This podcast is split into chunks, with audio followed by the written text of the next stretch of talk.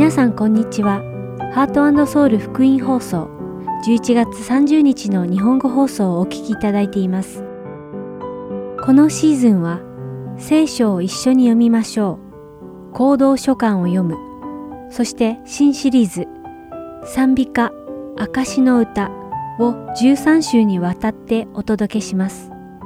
では聖書を一緒に読みましょうをお聞きください。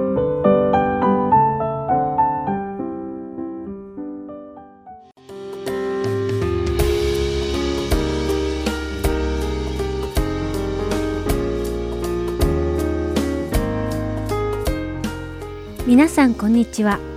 聖書を一緒に読みましょうのお時間です。お相手はダイヤモンド優子です。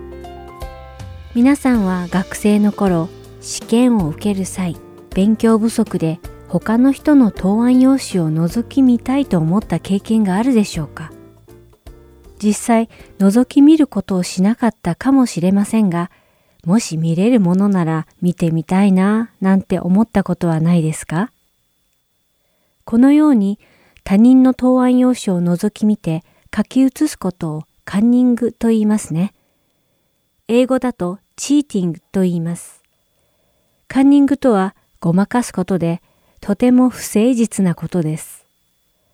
自分が努力を怠り勉強しなかったのに他人の知識を盗んで自分をよく見せようとするのですから正直とは真逆です。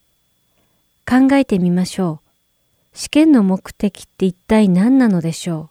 う？試験の目的とは良いスコアをもらうためではなく自分が学んだことをどれぐらい理解できるかを再確認するためなのです。自分が知っていることと知らないことを認識することができれば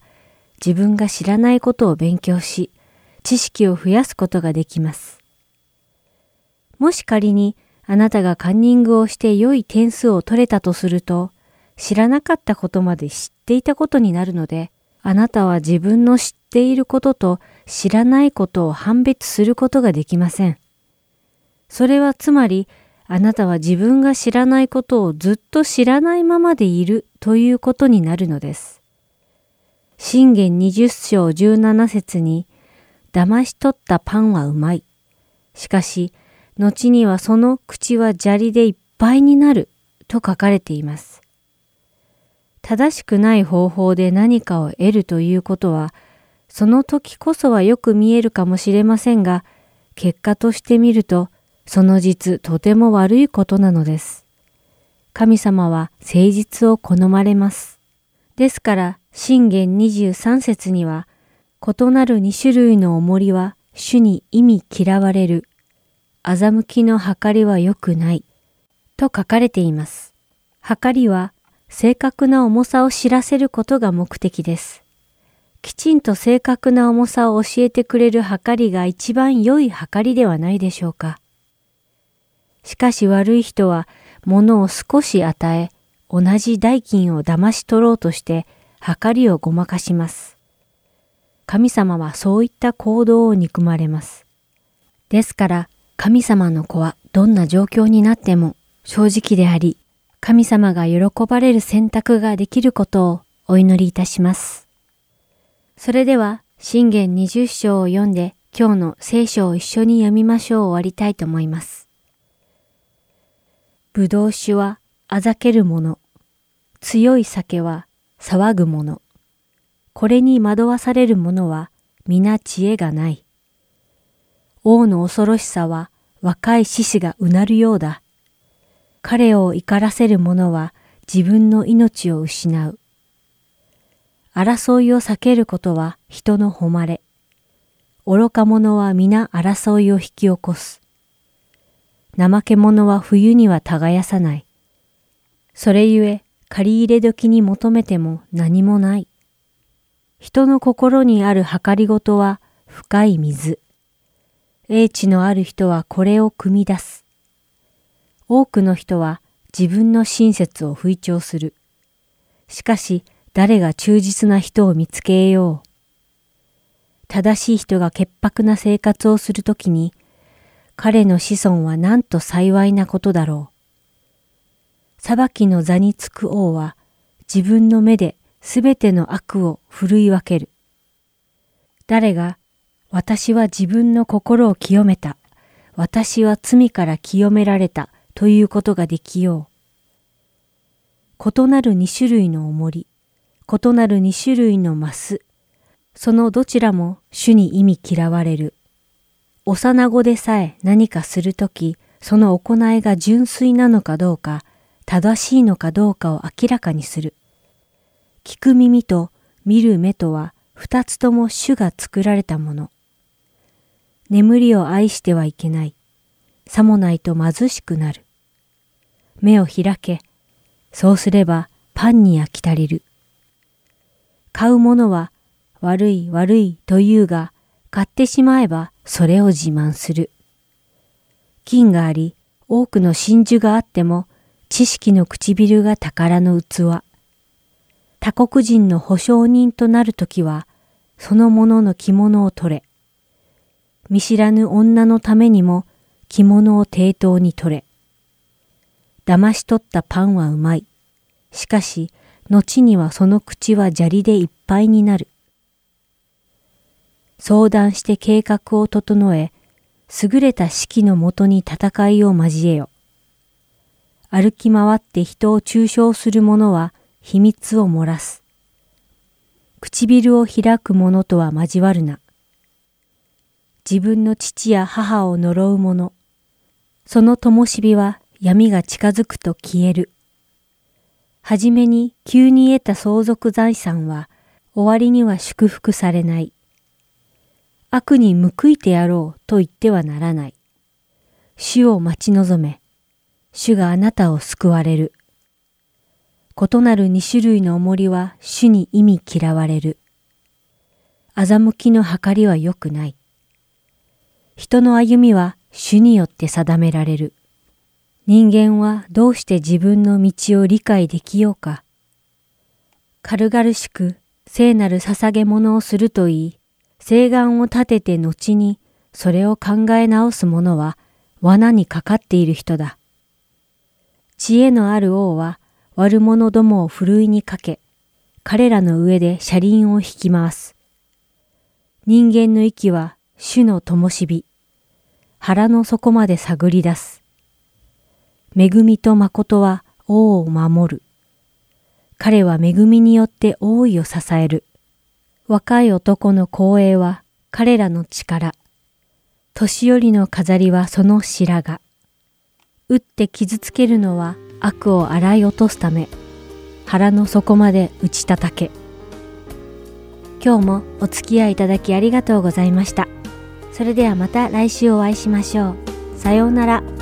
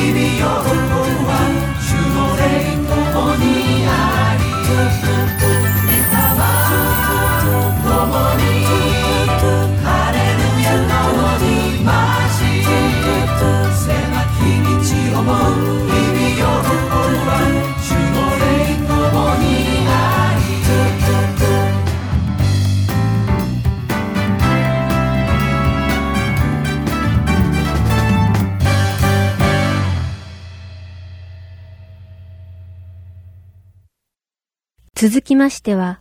行動書簡を読むをお聞きください。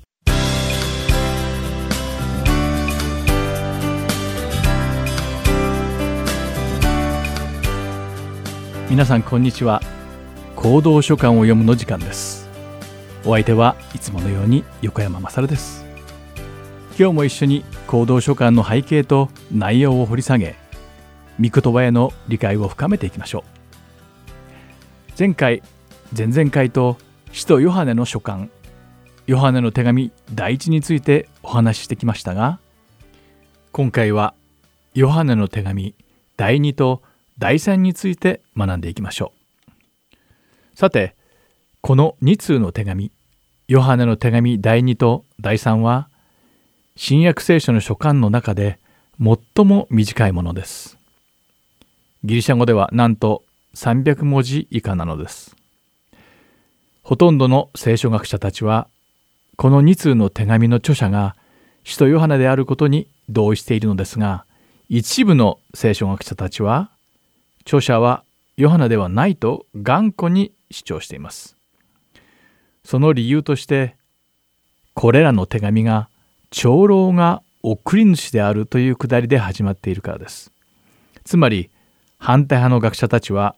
使徒ヨハネと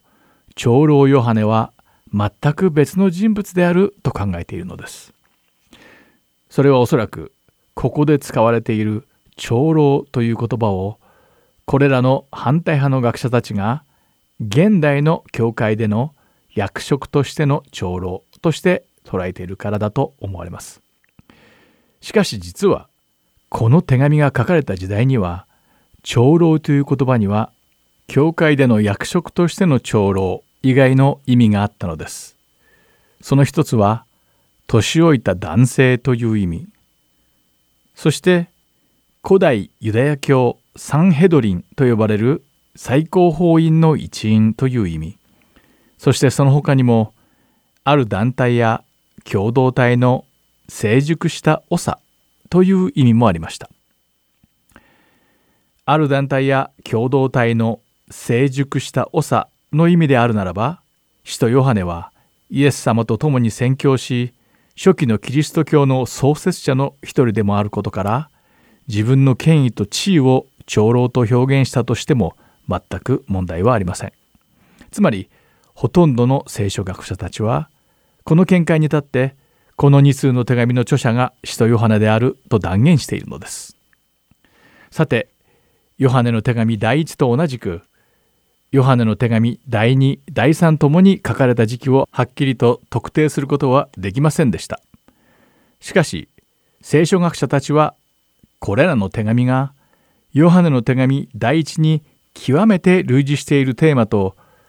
歴史的背景を持つことを考慮すると第2第3の手紙もヨハネの手紙第1が書かれた時期とほとんど同じではないかと言っています。ではまず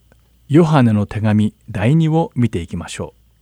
実はヨハネの手紙第2の内容はほとんど第1と同じなのです。そこには信仰の真髄、信仰者がお互いに愛し合うこと、そして神様の御言葉に従って歩むことについて書かれています。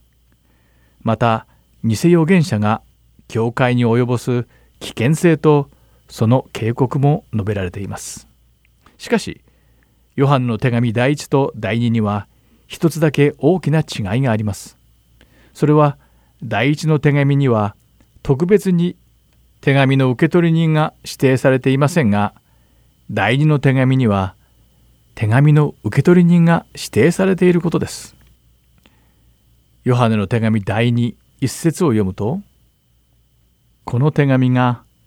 選ばれた婦人とその子供たちへに当てて書かれていることがわかります。ヨハネは父なる神様が命じられた通りに真理のうちを歩んでいる人々のことをとても喜んでいます。そしてお互いに愛し合いなさいと続けています。手紙には夫人と子供たちに教えられた通りにお互いを愛し合っている様子がうかがえます。しかしこの手紙の内容からは教会に忍び込んできた偽預言者たちが愛すべき信仰者たちを悪用していたという印象を受けます。ヨハネは10節から11節で「あなた方のところに来る人でこの教えを持ってこない者は家に受け入れてはいけません」その人に挨拶の言葉をかけてもいけません。そういう人に挨拶すればその悪い行いを共にすることになります。と書き信仰者たちに偽預言者たちのことで警鐘を鳴らしています。12節で顔と顔を合わせて話したいという思いを述べてこの手紙を終わらせていることを考えるとヨハネは彼らの信仰についてたくさんの励ましの言葉をかけたかったに違いありません。次にヨハネの手紙第3について見てみましょう。実はこの第3の手紙にはヨハネが書いた3通の手紙の中で最も個人的な内容が含まれています。ヨハネは愛するガイオへ私はあなたを本当に愛しています。とはっきりとこの手紙の受け取り人として一個人を指定しているからです。聖書学者たちによるとこのガイオは1世紀頃にはとても多かった名前のようです。そのためこのヨハネが名指しで手紙を書いているガイオという人物に関しては実は何も分かっていないのです。おそらくヨハネの管轄下にあったいくつかの教会の信仰者の一人ではないかと思われます。ヨハネの手紙第2と同じようにこの第3でも訪問者の受け入れに関することが書かれています。先日のように第2の手紙では偽の教師たちを受け入れることに対する警告をしていますが第3の手紙では旅をしているクリスチャンの兄弟たちに出会ったらたとえ彼らと面識がなくても受け入れて手助けをすることを奨励しています。この手紙の冒頭でヨハネは真理のうちに歩み旅行者を助けているガイオを褒めています。ヨハネは信仰者であるならば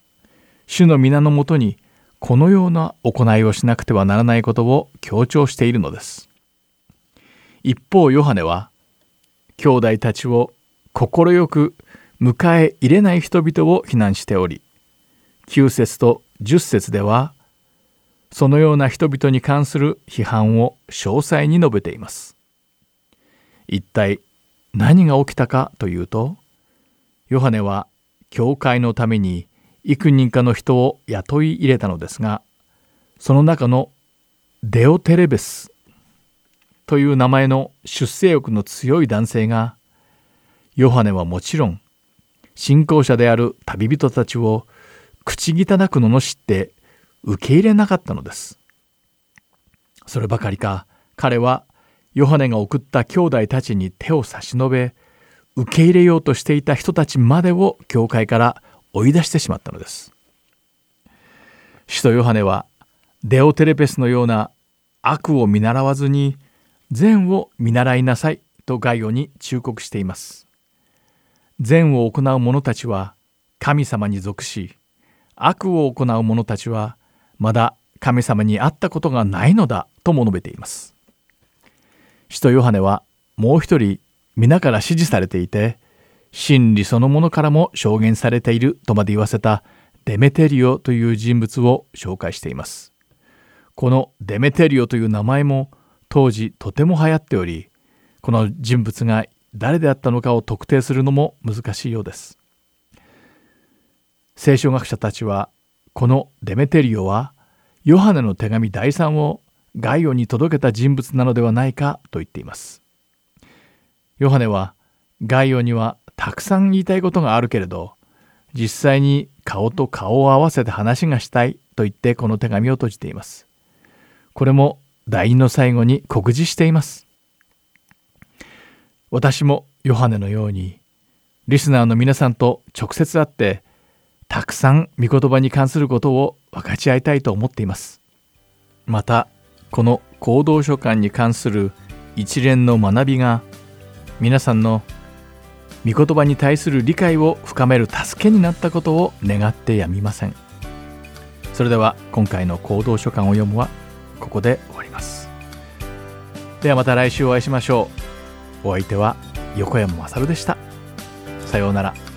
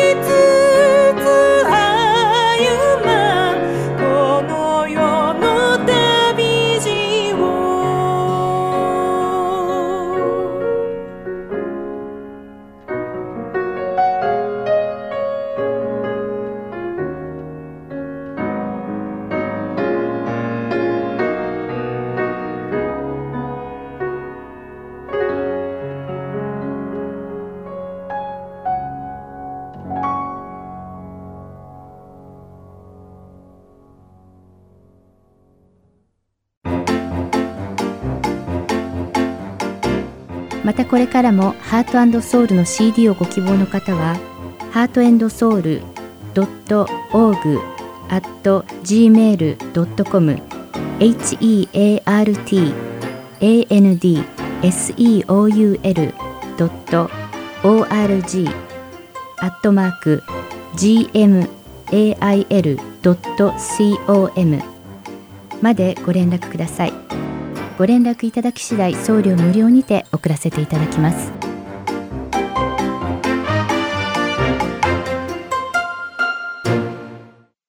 次は賛美歌証の歌をお聴きください。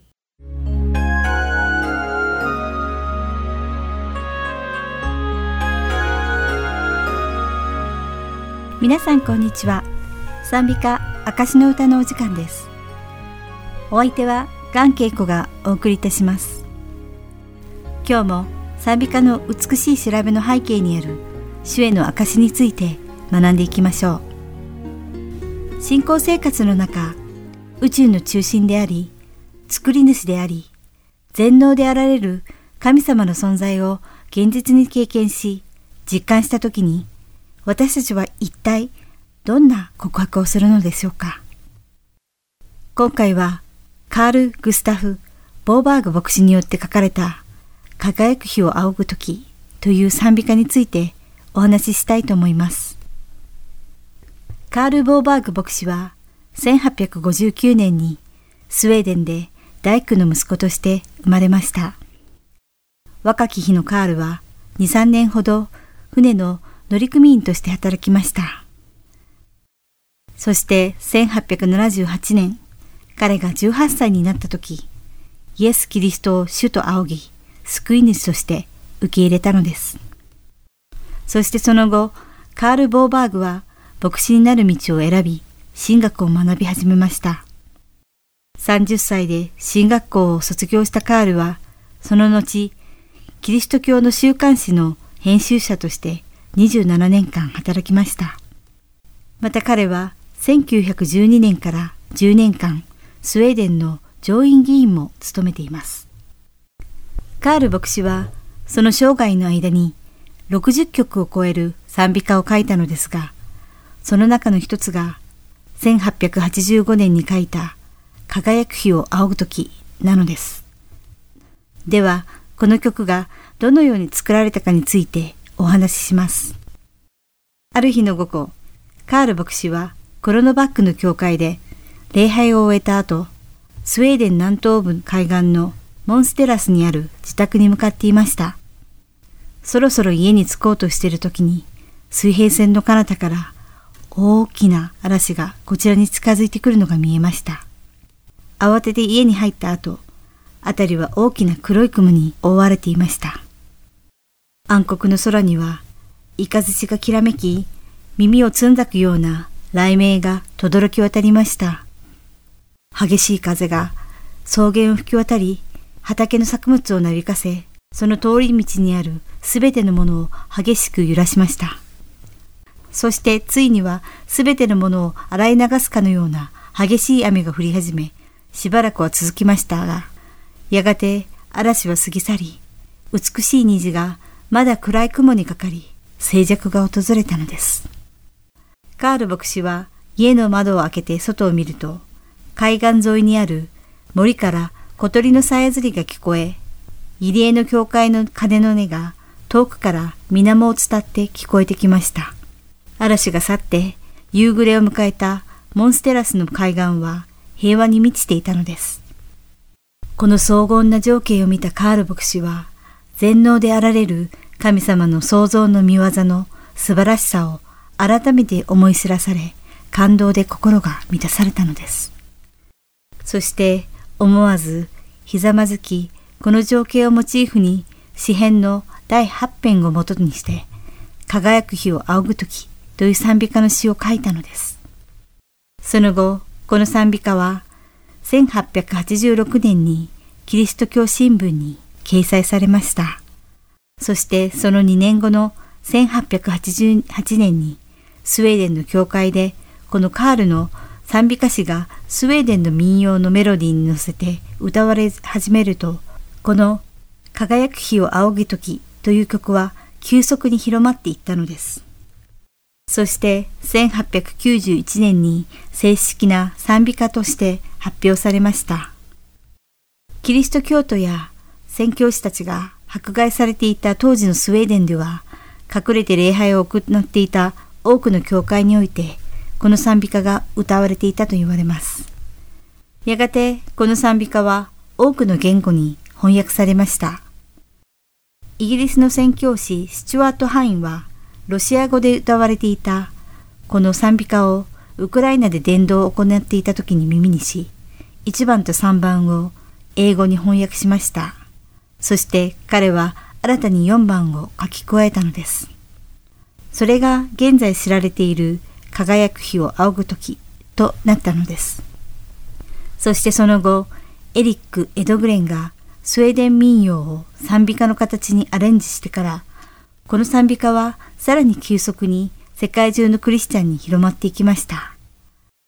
輝く日を仰ぐ時は死んだ晩鐘に見受けられる神様の崇高さと偉大さを歌っています。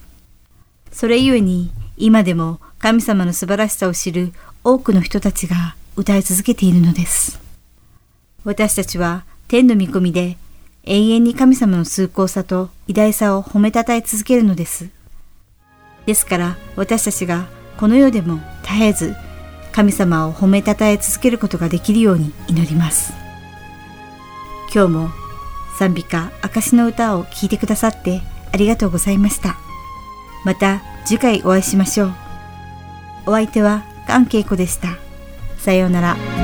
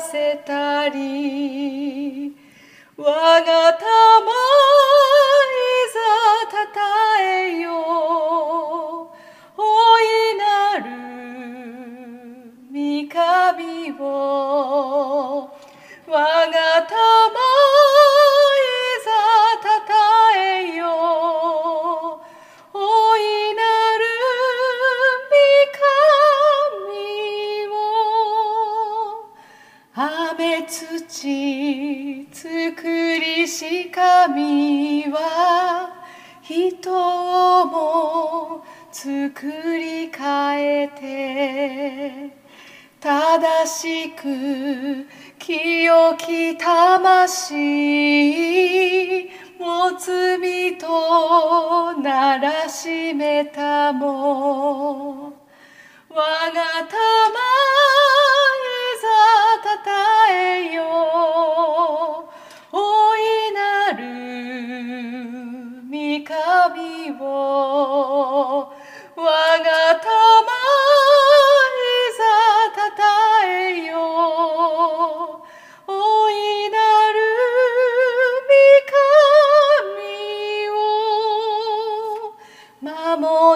く主イエスは来たり我らを迎えたまはいかなる喜びの日ぞいかなる栄えの日ぞ我が玉いざたたえよ。大いなる御神を我が魂